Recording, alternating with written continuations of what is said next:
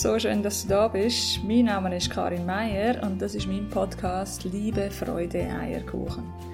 Heute möchte ich dir gerne einen neuen Impuls auf den Weg geben, und zwar zum Thema Ehrlichkeit. Bin ich wirklich ehrlich zu mir selber? Ein riesiges Thema, auch für mich. Das möchte ich gerne mit dir teilen und wünsche dir ganz viel Spaß. Ja, Thema Ehrlichkeit. Riesengroß. Hat mich das vor einem Jahr jemand gefragt, bist du ehrlich zu dir selber? Hat ich geantwortet, aber logisch, ich bin immer ehrlich zu mir. Und hat mich prompt gerade wieder angelogen. In Wirklichkeit habe ich aber in den letzten Wochen und Monaten das Gegenteil festgestellt.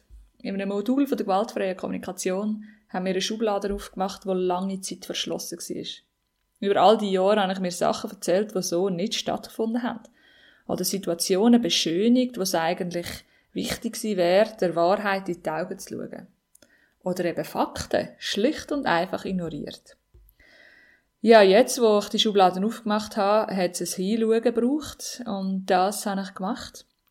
Es hat zwar einige Tage von Tränen, Trauer, Wut und schlaflosen Nächten gegeben, aber vor allem klärende Gespräche. Und das Ganze ist vermutlich einiges schmerzhafter gewesen, als wenn ich damals direkt der Wahrheit in die Augen geschaut hätte. Ja, ganz konkret meine ich da Freundschaften, die ich beschönigt habe, Ex-Beziehungen, wo ich mir immer wieder eingeredet habe, dass alles gut wird. Oder auch Sachen, wo ich zu Menschen gesagt habe, damit sie einfach zufrieden sind und hören, was sie möchten, obwohl es für mich eigentlich gar nicht gestimmt hat. Heute, einige Monate später, ist mir so viel bewusst und klar geworden. Ich glaube, wir belügen uns alle selber.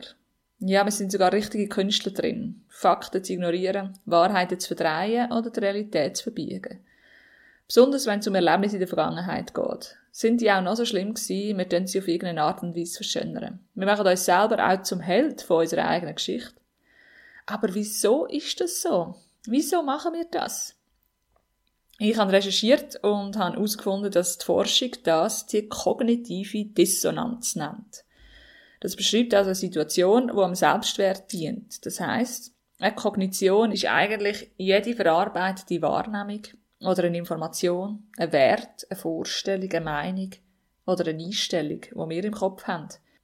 Das heißt, verschiedene eigene, wir nennen es jetzt mal Wert, sind nicht miteinander zu vereinbaren. Die passen irgendwie nicht zusammen.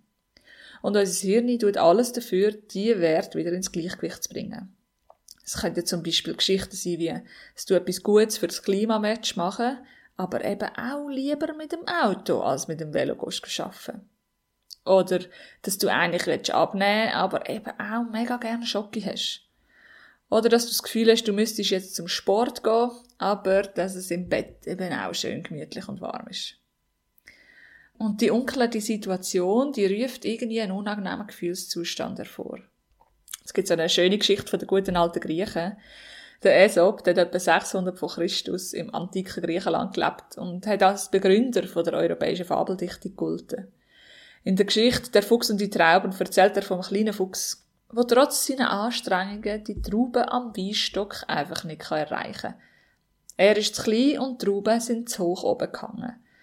Darauf aber sagt sich aber der Fuchs, sie sind mir sowieso viel zu sauer, um dann erhobenen Hauptes weiter zu spazieren. Und es ist doch genau das. Die kognitive Dissonanz entsteht doch jetzt durch die klaffende Lücke zwischen dem Wunsch, die Traube zu essen, und der harten Realität, sie nicht zu erreichen. Im Geo habe ich ein Interview gefunden mit dem Neurowissenschaftler Kaiser Izuma und er vermutet das Dissonanzzentrum in einer Hirnregion, wo die Forscher den posteriori Teil vom mediofrontalen Kortex nennen. Das weisst mehr, gell? ein Areal, das offenbar dafür zuständig ist, Sachen zu vermeiden, die nachteilige Konsequenzen haben könnten Das heisst also, das Hirn will den Spannungszustand, der entstanden ist, unbedingt auflösen. Es kann aber irgendwie nicht mehr objektiv handeln. Es steht so ein Störgefühl und darauf aber fängt so ein Rechtfertigungskampf an. Der führt manchmal zur Selbsttäuschung und teilweise bis zur Selbstsabotage.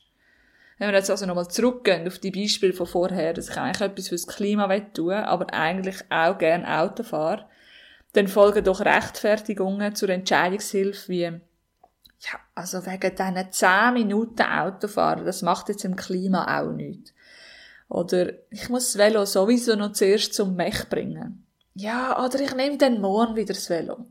Das sind alles Rechtfertigungen, weil das Interesse an einer besseren Welt sich jetzt gerade nicht mit meiner Bequemlichkeit vereinbaren lässt. Und diese Situationen, die gibt es überall.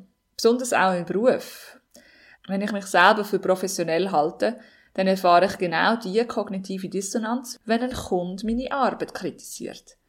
Mega oft schauen wir diese Situation nicht in die Augen, sondern kreieren Rechtfertigung, damit wir uns selber aus dieser Affäre ziehen können. So Gedanken wie, ah, der Double hat eh keine Ahnung. Oder, ja, ja, es ist halt einfach ein schwieriger Kunde, der soll nicht so dumm tun.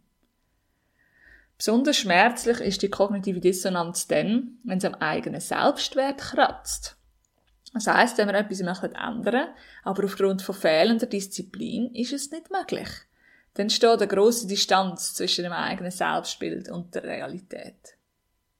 Ja, so haben wir eigentlich drei Möglichkeiten, wie wir reagieren können auf so eine kognitive Dissonanz. Erstens, wir können unser Verhalten ändern. Mega einfach. Zweitens, die Rechtfertigung, indem wir entweder die Alternative abwertet oder eben Schuld zuweisen. Oder das dritte, mein Favorit, verlügen, ausblenden, ignorieren und ablenken. Die dritte Variante habe ich jahrelang für mein Leben gewählt und habe jetzt aufgehört mit dem. Ich habe mir selber versprochen, dass ich ehrlich zu mir bin und dafür sorge, dass ich das tue und sage, was für mich stimmt. Wie siehst du das? Belügst du dich auch selber? Oder welchen Weg wählst du?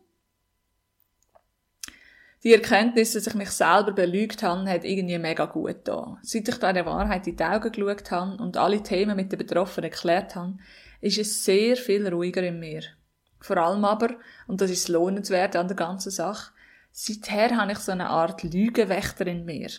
Er merkt, wenn ich wieder ins alte Muster zurückgehe und ermahnt mich. So hat sich das also gelohnt, den ganzen Schmerz zu erleben. Ja, ganz spannend, mega cool bist du gewesen. Mich würde interessieren, was du dazu denkst. Hinterlasse mir doch gerne einen Kommentar auf Instagram, at Coaching oder besuche mich online auf meierkarin.com.